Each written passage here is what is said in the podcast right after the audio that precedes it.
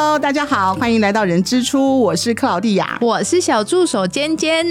尖尖，你坐月子的时候。到底有没有起来喂奶？有啊，初期真的我有很认真的起来挤，连半夜吗？对，但是后来我觉得我自己奶量好像还好，所以我后来真的太累了，我就直接 睡前挤一下，然后就马上去睡觉。可是我我常常听到我们有一些妈妈真的是很辛苦，就是她会一直希望能够把她自己的奶能够就是储存的越多越好给她宝宝，真的母爱真的很伟大哎！真的，我会就是新手妈妈，就是我自己初期真的也会很想要自己要有很多奶很多奶，对于奶真的会有一个期待，我觉得有，而且这会变成一种压力，对不对？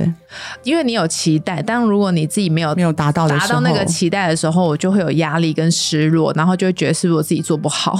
所以我刚刚讲妈妈真的很伟大，所以呢，我们要来解决这个母乳的问题。好，那所以我们今天特别开心，能够请到我们博仁综合医院的小儿科主任毛新杰毛医师来来到我们的节目，跟大家呃聊聊有关于这个母乳的这这样的议题。欢迎毛医师，欢迎毛医师，嗨，大家好，我是毛新杰医师。哎，毛医师真的已经是我们很多妈妈的救星哎，真的，非常非常多妈妈都需要靠毛医师的这样的一个帮助。你真的随便一个 Google 就是想要看到毛医师的文章，或者是 毛医 毛医师的说明，连我自己在坐月子的时候都都看了，对不对？对，好，所以我今天特别开放这个机会，让你问毛医师。好来，嗯，对，所以毛医师就麻烦您就是回答我们尖尖的问题，对，就是真的半夜一定要起来挤奶吗？因为真的好累哦。是是是，尖尖的问题超好的，而且是完全切中所有新手妈妈的这个心声。那大家都希望奶量很多，然后但现在大家又呃聊了很多的这个资讯，知道说啊夜间这个泌乳激素分泌比较高，对，所以就会尤其是又有之前的那个配方奶的广告，那个好像半夜三点一定要定闹钟起来挤奶，好像就是商业行销的不当影响嘛哈，所以其实就搞得好像一副大家半夜都要起来挤奶这样，对呀，但是其实就这个生理的这个回馈机制来说，其实奶就是移出越多制造越多，当然。夜间很重要，但是夜间的意思并不是叫你半夜爬起来挤奶，而是请你半夜也要依照宝宝需求喂奶。所以假设假设这位妈妈她是足月新生儿，然后她可以让宝宝待在身边的，那她就练习躺位啊。所以半夜她就是翻个身侧躺位，对，夜间一样刺激乳房，因为我后来真的就是躺位，对，不太需要起床，但是。如果今天这位妈妈她是比如说早产儿，是宝宝就是不在身边，没有办法吸吮，那我们就会建议我们一整天，我们可能挤奶次数要够频繁，比如说大概一天要挤到七到十次，但是晚上给自己一个大概六个小时的睡眠时间。嗯嗯，对，所以睡前一定要挤，起床也一定要挤。但是白天呢，可能你就要一两个小时、两三个小时就要挤奶一次，让自己的奶量可以提升、可以充沛。对，休息还是非常重要的，非常重要。真的，因为那时候老公都会说，坐月子不就是要好好休息？那你为什么半夜一定就是一直要挤奶啊，一直要亲喂啊？那可是如果在坐月子期间，这个到底要怎么去平衡？对，因为我又想要有奶，可是我真的又好想好好 坐月子，可是我有对啊，妈妈都很。我觉得其实真的。这个怎么拿捏，或是怎么调试，本来就是每一个人真的都不太一样，所以我们很其实现在很强调个别化。比如说，一个你抽到一个会吃的宝宝，跟你抽到一个不太会吃、很早产的宝宝，可能我们操操作起来就会不一样。假设在人之初产后护理之家的妈妈们，她们可能就会受到这个护理师、泌乳顾问的协助，然后去找出我第一个礼拜。啊，我自己产后状况怎么样？那我适合是挤奶还是喂奶？然后我的宝宝吃的状况怎么样？然后随着不同的评估的状况，哎，可能下个礼拜会有一点点不一样。嗯，那可能到快要回家之前。哎，我们要为回家做准备嘛？那回家总是没有婴儿室可以帮你顾小孩，真的。回家前都好焦虑哦。是，那回家前，哎，是不是那回家最后快要回家的那一周，我们就要开始练习我们怎么跟我们的宝宝相处？白天跟晚上，我们都要知道怎么跟我们的宝宝相处。所以，产后护理之家是一个过渡期。真人妈妈的一个过程啊！我也听过产后护理之家的伙伴说，他说就把这里当成一个夏令营啊，你看这里过三周、过四周，然后你就长出很多能力，然后回家育儿就功力大增。这样真的，我觉得责任真的是这样哎。对，因为我觉得其实呃，如果我们找到理念相同、可以支持妈妈的产后护理机构，其实真的在这个月哈，不但就是又有休息到，嗯，然后又学会观察自己的身体，又学会观察自己的宝宝。然后又可以带着一些能力回家。嗯，好，没有人说回家就一帆风顺啊，这也我也说不出来。对，没错。对啊，回家总是有磨合期啊。但是你这里有功力，跟你没有功力带回家那是不一样的事情。我我在月中心先收集好秘籍，我对回去再跟你挑战。是不是真的？我们先练一些功嘛，对不对？而且当你回去的时候，你会觉得说：“哎，我准备好了。”对，因为你大概已经预预预估到说会碰到什么问题，是你也而且学了这。样听起来感觉就是我应该要找到一个属于我自己觉得舒服的喂奶方式才是最重要的，因为。很多方法、啊，大家因为朋友一定很多人都生，一定有 A B C D，然后很多，可是你、我可能踹了 A 的方式就觉得啊怎么办？怎么好像我不行？是是但其实我重要是要找到一个自己的对，方式。然后对我我真的很想要劝所有的新手妈妈，A B C D E 哈啊，就听一听就可以了，因为在自己身上，然后你抽到什么宝宝，然后你自己的身体状况，其实是当下那个状况最真的清楚。每一个宝宝真的不一样，因为我跟你讲，有的我的小孩可能就是他是属于吃热炒型的。就是假就给你知道哦，假就给他丢爸。可是我朋友的那种，就是你知道，他就是慢慢吃，慢慢享受对，很优雅然后会感得我就是我想说，为什么你好像喂个奶可以很让很美，然后很悠他那个时闲？间比较久啊，对啦，可是我就是会搞得出奇的狼狈，因 为我就在吃热他很炒啊急就对了。对他很急，哦。哭声也急，然后吸的也急，然后一切都急，但他很快就会结束。所以所以毛医师，因为我记得我有听过您的课，就是说其实宝宝吃的急，宝宝吃的慢，其实妈妈其实她在那个母乳的分泌，其实也会跟着宝宝的需求来，对不对？真的真的，我们抽到快炒型的，我们抽到快炒型的我抽到。快炒好啊型的，，我们的身体就会按照快炒宝宝的需求。去分泌，乳汁也会对，也会源源不绝。好啊，我们抽到一个法国宝宝，我们就是慢慢来，我们就是优雅型的。所以我我觉得最重要的事情是，就是在这过程里面更认识自己，更认识宝宝。对不然你如果你你想想看，你拿吃法国餐的那个时间。去去喂你家宝宝，早就被他翻脸了所。以，所以法国餐的很羡慕我这个吃热炒的，啊我这个吃热炒的很羡慕法国餐的优雅，因为法国餐吃很久，他觉得，哎、你为什么我新冠都可以那么快，而且你小孩就好了，然后就可以去诉做。求不一样，妈妈们是不要去乱羡慕别人，对我，我觉得没有啦先认清对自己，对对对，我们我先们认清自己一方面抽什么签，对对对，我们一方面羡慕别人，一方面理解啊。对了，大家有一好没两好这样子，我们的宝也有自己的好处。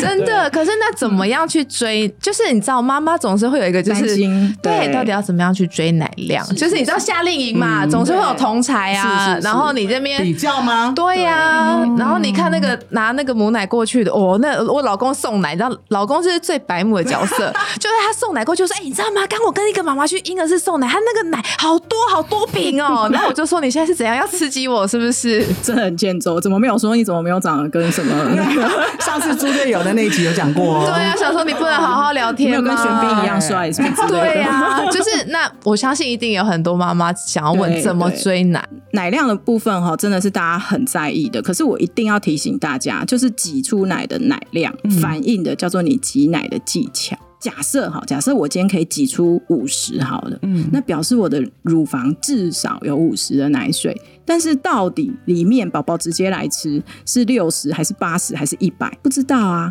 所以我们干嘛去去跟他比？吸完后很软。是不是？我们自己怎么挤 都很难挤到那个软度，真的有差，就是它所以吸完后重点超软的。所以重点是挤出来的奶量，其实就是让我们知道说我们现在至少有多少奶量。嗯对，那那个其实我个人真的是觉得不用太在意那个数字啦，因为啊就是不然你就会被那些数字我绑住。的喝啊，对，宝宝在这边吃了二十分钟，吃了四十分钟，他都很满意。啊，我我为什么要在意他吃进去的到底是呃一百二十 CC 还是一百一十五 CC 还是什么？那些真的对孩子来说没有那么重要，对自己也没有那么重要。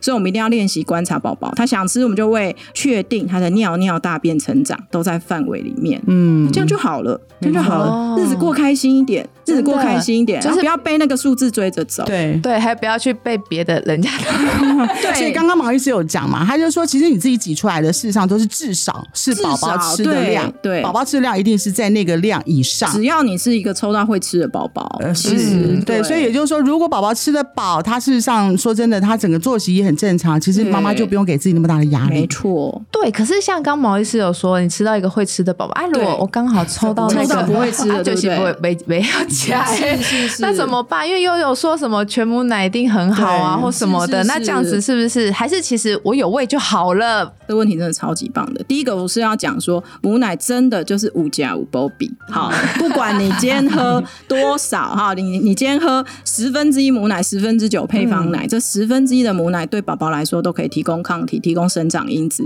这对宝宝来说都比全配方要来的好非常多。所以我都会跟妈妈讲说，真的，我们量力而为。怎么样喂奶对我们来说最舒服，我最能接受，最能持久，我最开心，那我们就用那样子的方式。我是建议部分哺乳优于零哺乳，所以假设我今天真的不想喂，我真的是没有要全亲喂啊，我就是没有要全母奶啊，没关系，喂到妈妈开心的这个最棒。请喜欢喂奶这件事，好啊，练习去喜欢喂奶这件事。然后第二个就是，呃，如果我喂着喂着，默默的奶量就增加了。好，默喂着喂着，默默的，哎，好像我也不需要那么多配方了。那我们就顺其自然把配方拿掉，我觉得也很好。嗯，对，而不是在那边一直挤奶，一直挤奶，然后然后就是被那个数字追着跑，我觉得那个太累了。啊，这我真的很有感觉。我当初自己在喂奶的时候，一开始我只有给自己设定，想说，哎，就喂个半年好了，因为那时候坐月子的时候，奶其实也没有到非常的多，然后就想说，也不用好像不用把自己搞得那么累，觉得有喂就好了。然后想说，哎，我到了半年之后，想说，哎。好像还可以再继续喂好像耶可以好像还不错哎、对小孩其实喝的也蛮好的，而且他就是在喂奶的时候，就是亲喂的时候，他会有一些姿势啊跟反应啊，就觉得也蛮有趣的。然后想说啊，那不然就是喂到一岁好了，就再给自己设定了一下，哎，一岁的时候就哦，好像还可以再喂。耶。对 我就这样默默喂到一岁半了。是真的，真的很棒，真的很棒。所以刚刚毛医师有讲，我觉得现在听起来就是妈妈的心情，我觉得有很大的很关系重要。对，而且刚刚毛医师说，你就是尽量喂，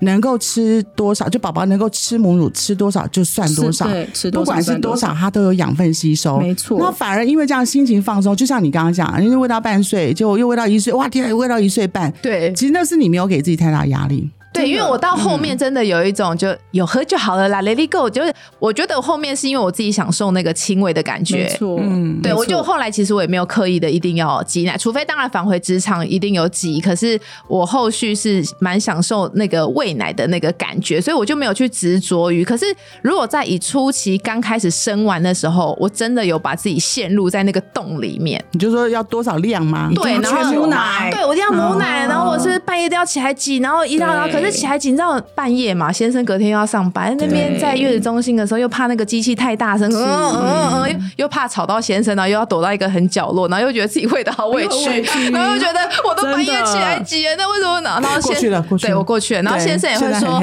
对，先生也会看你在执着，有点发了神经的那一种，然后有时候又白目讲错话，是不是？对，所以那时候就会有执着于那个点。我相信那时候应该你身边也有一些人帮助你，然后把整个你在在喂喂奶的过程当中，第一个，哎，我想问啊，多久你找到你跟那个宝宝的亲喂的方式？应该是在坐月子期间吧，坐月子期间慢慢的、慢慢的，哦。那很快啊，对啊，就慢慢的有跟他哦找到方式。对。所以我后来不就说我就放弃了，就睡前挤一挤，我就直接睡到早上了，是想说有喝就好了啦，早上是婴儿是会打给我。是，对，可是太胀我还是有起来。啊。对对对对，所以我后来就默默的觉得，哎，这一条路其实喂的很顺，嗯，所以有时候我都会跟身边的朋友说，喂奶其实很像是一个马拉松。真的，对，所以毛律师到底有没有真的碰到？就是刚刚您所提说，真的就是很会吃的宝宝，可是真的妈妈就是会碰到这个。对啊，奶如果他真的很会吃，他又是热炒型，可是妈妈真的就没奶怎么办？我我觉得我想有一个，我有个故事想要分享给大家，这是真的遇到的妈妈。那个妈妈她就是她来煮素，就是她想要增加奶量，那她从一开始就很认真的喂，有亲喂，然后奶量有点不够嘛，她就有补配方，然后她就发现小朋友好像越补这个配方就吃越多，也有一点沮丧，所以她很早、哦，她大概两三周她就来来找我。然后我们评估以后发现，其实他喂的不错，但是他可能因为那个内分泌的关系，他奶量不是到全量，大约评估起来大概一半一半左右，在那个时候大概一半一半左右。但他也觉得他卯足了全力，很辛苦。那后来我们就教他用一个叫做哺乳辅助器，好，就是用一个管子，一端接在配方奶里面，然后一端就放在宝宝的嘴巴里面，放在乳房上，所以宝宝一边吸吮乳房，就会从管子吸到配方奶。开外挂了，就是 就是外面再外加配方奶，所以妈妈就算本人奶不够，可是因为有补充了配方奶，所以宝宝在乳房上也吃的很满足。好，所以那他就不用去品味了。所以对他最大的好处是他，但因为他比较喜欢亲喂，他就不需要去品味了。嗯，他觉得这个方法很适合他，然后他就一路一直用。然后他的奶量真的不是很多那样，他有一点点年纪，虽然跟年纪没有关，我有遇过年纪很大、奶量很丰沛的妈妈，但这一位妈妈本人是有一点点年纪，她就这样子用管。管位补充配方奶，然后一直大概维持自己的奶约莫四分之一到五分之一啊，配方大概要给到五分之四到四分之三左右，一直喂到差不多宝宝十个月大左右，可以吃副食品吃的非常好了嘛，嗯，那它就变成母奶加食物。那为什么我会讲这个故事呢？因为喂到三岁的时候，哇，他回来告诉我，他三岁回来找我，为什么？因为他塞奶了。我说哈。你还在喂哦！我第一个，我第一个跟各位反应一样，你还在喂哦。三岁，因为我们想说你奶不多嘛。对啊。哎，没有，他好喜欢喂奶这件事哦。对他来说，他这就是他跟孩子的一个亲密的连接。后来为什么塞奶？他说他那这段时间工作压力非常大，就就反映在他的乳房上，然后就有点小塞奶，但不是很严重啦，就协助他处理。所以，我我其实是被他感动，被他吓到。对，对我觉得说当初你那么辛苦，然后其实是部分哺乳。其实他如果今天他跟我说不。想喂了或什么的，我也不会讶异或是觉得有什么不对的地方。这是妈妈的选择，妈妈的选择就是，哎，对啊，那我部分哺乳，我这样很开心，我很喜欢，嗯，就他就一路喂下去。这是真人真事，其实很感人呢。我想要回头讲一下，为什么这位妈妈这样做，我是后来才知道，我本来不知道，她是一位心理咨商师，是，我觉得她就是很理解亲喂可以带来的那个亲密关系，是。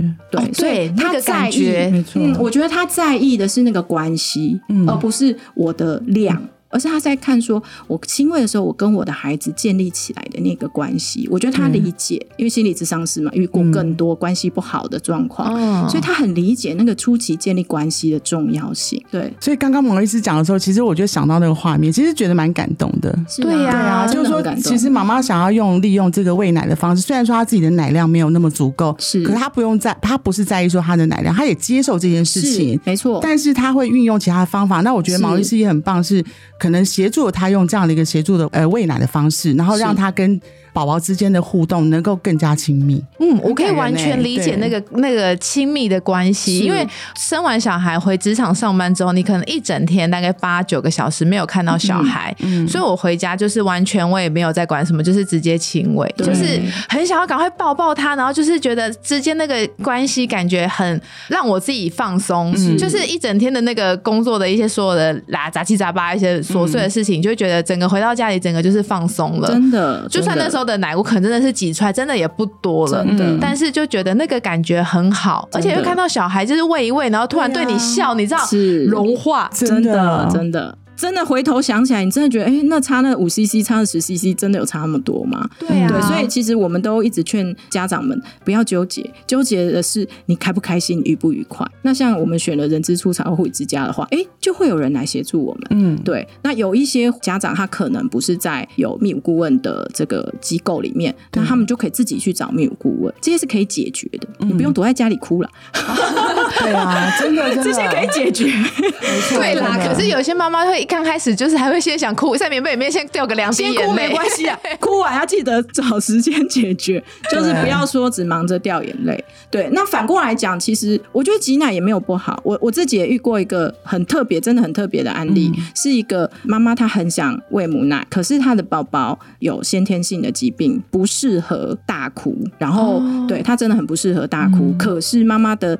这个乳房的形状没有那么适合喂奶，所以在练习的那过程，宝宝其实是非常不舒服的。嗯，所以后来他挤奶其实很充足，家人的支持也不错。所以后来我其实反而是跟他讲说：“我说妈妈，我我教你怎么挤奶，嗯，我教你把挤奶搞定。好，就晚上睡觉不挤嘛，早上怎么规划大概一天五次左右的挤奶，嗯让挤奶变成你生活一部分，很舒服，因为他其实挤奶很顺。”然后让家人协助他一起去品味，然后让宝宝顺利的长大。后来他小朋友也是长得非常好，然后也很顺利的去接受治疗。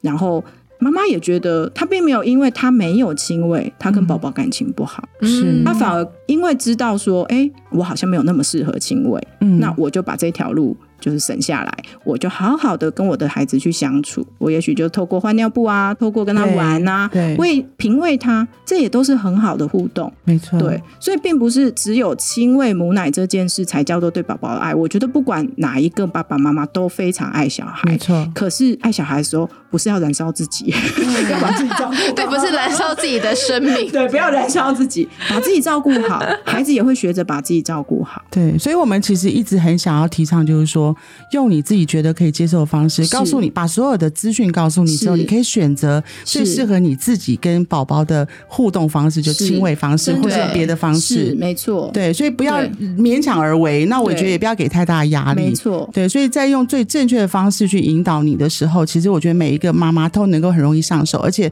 她不会因为说我是不亲喂了我就怎么样，对或是我我只我我一直亲喂会不会会不会遗漏掉什么？其实我觉得就不会有这些问题了。因为这刚刚毛医师这样讲，会让我想到，就是不论是你可以去选择轻微跟品味，但是其实它同样都有一个共同的一个知识，就是抱，嗯，就是你要去拥抱你的小孩。要，跟小孩接触，那个才是最重要的。练。习观察，练习互动，我觉得这真的好温暖哦，真的，我觉得我们以上这段这这段话就是非常非常的温，暖，我觉得我今天讲出好温暖的话。我都可以想象到，就是每一个妈妈她在做这件事情的时候，因为我自己没有不是妈妈，对。可是我可以在听两位讲的时候，我就觉得哇，那个感觉啊催产很动容、啊。催产素被诱发出来。了，现在催产素大喷发。对，真的。所以毛医师就是还有没有什么想要我们要给一些给我们的新手爸妈，有没有一些其他的鼓励或者是建议的的话？是，我觉得就是像刚刚我们一直在分享的，不要纠结在数字，最重要其实是关系。我们建立起跟宝宝良好的关系，亲喂其实没有想象中那么难，因为我们都是哺乳类动物。对我都常开玩笑跟家长讲说啊，猫猫狗狗、大象、老鼠都可以喂奶了，我们没有道理不会，但是我们不要把事情搞复杂。很多人喂不起来，是他把事情搞太复杂，在那边现实姿势很不放松，很紧绷，然后在那边硬把奶头塞进去，哈，等等。其实我们只要微调，花时间观察宝宝，愿意花时间从肌肤接触开始，发挥自己和宝宝本能。我觉得喂奶没有这么难。嗯对，那尤其是如果我们现在在台湾，台湾其实有非常丰沛的泌乳顾问的资源，不管在北中南东，其实都有。所以不要说都在忍耐，然后就觉得喂奶只有零跟一百没有，喂奶就是从喂一点点到喂很多，到喂中间一半，都是很好的选项。是，所以你知道，今天其实毛医师带给我们很多很不一样的观点，嗯也同时也厘清了很多可能有些妈妈她是已经给自己的那个那个迷思或压力。对，所以毛毛医师他现在有出了一本书，嗯，对，就是新手妈妈的第一本。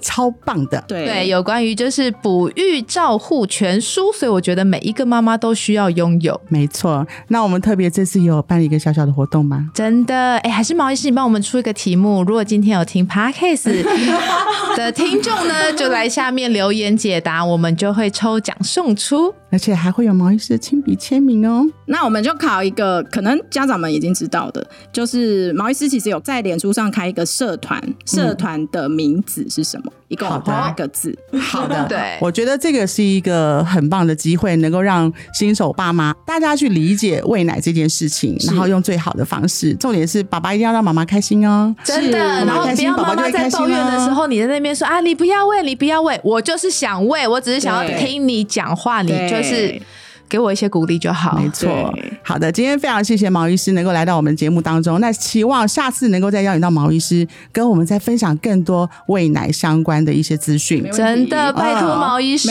拯救我们。或者是，或者是听众朋友们，也可以在我们的人之初粉丝专业留下来，想要跟毛医师请教什么样的问题？对你回答答案之后，你说我另外想要请问毛医师，我们就会请毛医师再来为大家解答。好了，如果你们不留言的话，我们不知道请不请得到。嗯，拜嗯托，请大家多多的帮我们留言哦。感谢大家今天的收听，下次见喽，拜拜。拜。